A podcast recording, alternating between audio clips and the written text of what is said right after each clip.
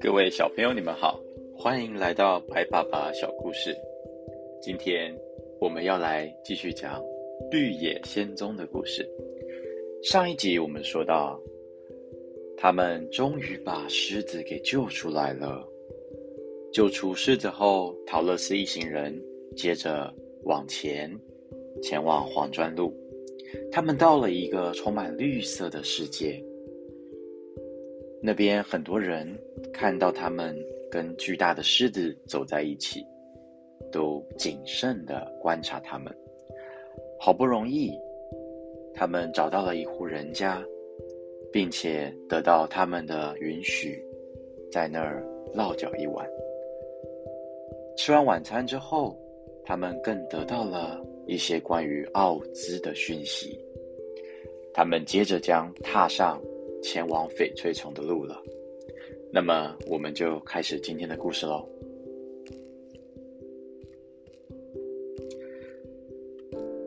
天空悬着一道绿色的光，陶乐斯说：“那里一定就是翡翠城了。”们往前走去，绿色的光越来越亮。看来，他们终于到达要去的地方了。但是，就算是这样，伙伴们也走到了下午，才到达那一堵高大的城墙前。城墙看起来又高又厚，上面涂着明亮的绿色。他们前面就是黄砖路的尽头，那是一扇巨大的城门。大门上面镶嵌着绿宝石，在阳光下耀眼极了。就连稻草人那双画出来的眼睛，也被刺得睁不开了。城门旁边旁边有一指铃，陶乐斯按下按钮，听见里面传来一阵银铃般清脆的声音。接下来，大门摇动着。缓缓打开，他们一个接着一个走进去，被眼前的景象惊呆了。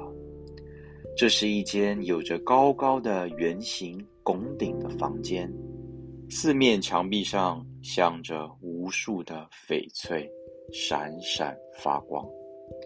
一个与蛮之金人差不多大小的小矮人站在他们面前。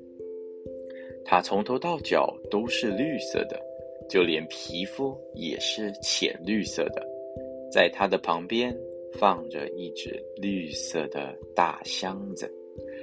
这个小矮人看见了陶乐斯和他的朋友们，就问道：“你们来翡翠城有什么要紧事吗？”厄斯回答：“我们来拜访伟大的奥兹。”这个小个子男人听到他的回答，非常惊讶，于是他坐下来，好好考虑这件事情。他一边说，一边摇头，并且大惑不解。他说道：“已经好多年没人来向我求见奥兹了。奥兹威力无穷，恐怖极了。如果你们是为了一点无聊或者愚蠢的小事来打扰他，他一气之下。”会要了你们的命的。稻草人回答了，他说道：“我们不是为了无聊的事情来的，也不是为了愚蠢的事情来的，是很重要的事情。我们听说奥兹是一个善良的巫师。”那个绿色的人说道。他的确是个好巫师，他英明的统治着翡翠城，但是对那些不诚实的人，或是因为好奇而来的人，他可是会变得很可怕的。因此，从来没有人敢要求去见他。我是守城门的人，既然你们要见奥兹，我就带你们进王宫去。但是。你得先戴上眼镜。”陶乐斯问道：“为什么呢？”绿色的人他回答道：“假如你们不戴眼镜，就会被翡翠城刺目的光给弄瞎的。就算是住在翡翠城里面的人，也必须日夜都戴着它。眼镜被锁在箱子里面，在翡翠城刚刚建成的时候，奥兹就下了这个命令。我掌管着唯一的可以打开那些箱子的钥匙。”守城人。打开了大箱子，陶乐斯看见里面装着各种各样大大小小的眼镜，每一副眼镜上面都配有绿色的玻璃。这个守门人为陶乐斯找出了一副适合的眼镜，眼镜后面有两条金链子，他把链子系在陶乐斯的后脑勺上。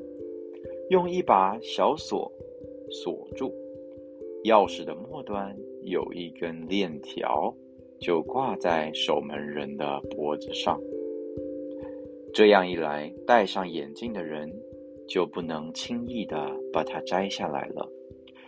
陶乐斯虽然不情愿，但还是照做了。他也害怕翡翠城的光会伤害自己的眼睛，所以。他什么也没说。接着，绿色的日为稻草人、西樵夫、狮子都戴上了眼镜，甚至小狗托托也戴上了眼镜，而且都用小锁给锁上了。最后，守门人自己也戴上了眼镜，他告诉他们：“现在可以去王宫了。”只见他从墙上的木钉上。取下了一把很大的金钥匙，打开了另一扇门。陶乐斯和他的小伙伴们紧紧跟随着，穿过那扇门，就踏上了翡翠城的街道了。尽管戴着绿色的眼镜保护眼睛，陶乐斯和他的小伙伴们一开始。还是被这座奇妙的翡翠城的光辉给刺得睁不开眼睛。街道旁坐落着一排又一排美丽的房子，都是用绿色的大理石建造的，处处镶嵌着发光的翡翠。他们走在一条同样用绿色的大理石铺成的人行道上，一排一排紧密相嵌的翡翠连接着每一个街区。在阳光之下明亮闪烁，窗户玻璃是绿色的，甚至城市上方的天空也是淡淡的绿色。光线投射到大地上，幻化成绿色。翡翠城里面人来人往，男女老少都穿着绿色的衣服，而皮肤也是绿色的。他们都惊讶地看着陶乐斯。和他这支奇怪的队伍，孩子们一看见狮子，全都吓得躲到母亲的身后，没有一个人敢上前来搭话。街道上面有许多店铺，陶乐斯看见店里面每一样东西都是绿色的，绿色的糖果，绿色的爆米花，还有各种各样的绿色鞋子、绿色帽子、绿色衣服，眼花缭乱。在另一个地方，有人正卖着绿色的柠檬汽水。孩子们跑去买汽水，才看见他们手里的钱也是绿色的。这里仿佛没有马，也没有别的牲口。有人用绿色的两轮小车子运货，拉着车子往前走。每个人的脸上都洋溢着快乐、幸福的笑容。守门人带着他们穿过街道巷弄，一直走到城中央的一座宏伟建筑下面。这里就是可怕的伟大巫师奥兹的王宫了。王宫的门前站着一名士兵，他身上是绿色的制服，还留着长长的绿胡子。守门人告诉士兵，他说道：“这里有几位客人，他们要求要见伟大的奥兹。”士兵回答道：“进来吧，我将把你们的来意通报给他。”他们走进了王宫的大门，被领到一个大房间里面。屋子里铺满着绿色的地毯，而且放着许多镶嵌翡翠的可爱的绿色家具。等到每个人都在门垫上擦干净了鞋底后，士兵允许大家进到房间里。等他们入座后，士兵非常有礼貌地说道。请先在这里随意休息一下，我这就为你们去通报伟大的奥兹。小伙伴们开始等待，他们等了很久，士兵才回来。